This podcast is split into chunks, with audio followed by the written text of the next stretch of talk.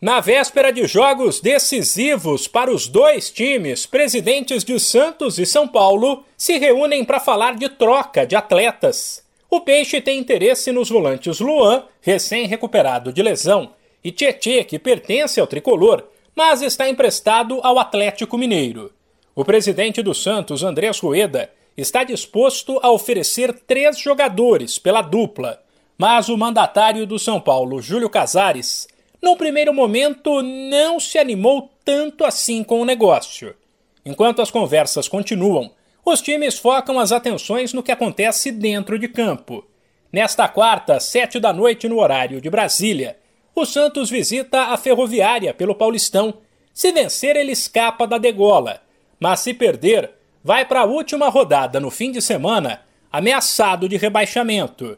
A pressão pelos lados da Vila Belmiro é enorme. Para o zagueiro Kaique, os atletas colocaram e vão tirar o Santos dessa situação. E o duelo com a Ferroviária deve ser encarado como uma final. Com certeza, né? Uma final. A gente sabe da importância do jogo de amanhã, que pode também levar a gente à classificação né? e tirar o rebaixamento. É, a gente se colocou nessa situação, então a gente tem que ter a responsabilidade de tirar o Santos dessa situação também.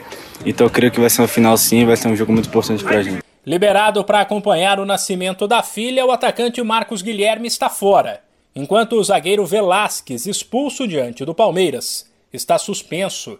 Um possível Santos tem João Paulo, Auro, Caíque, Eduardo Bauerman e Lucas Pires, Sandri Zanocelo e Goulart, Lucas Barbosa, Ângelo e Marcos Leonardo ou Camacho, que pode entrar para reforçar o meio. Já o São Paulo joga um pouco mais tarde, às nove e meia, em casa, contra o Manaus.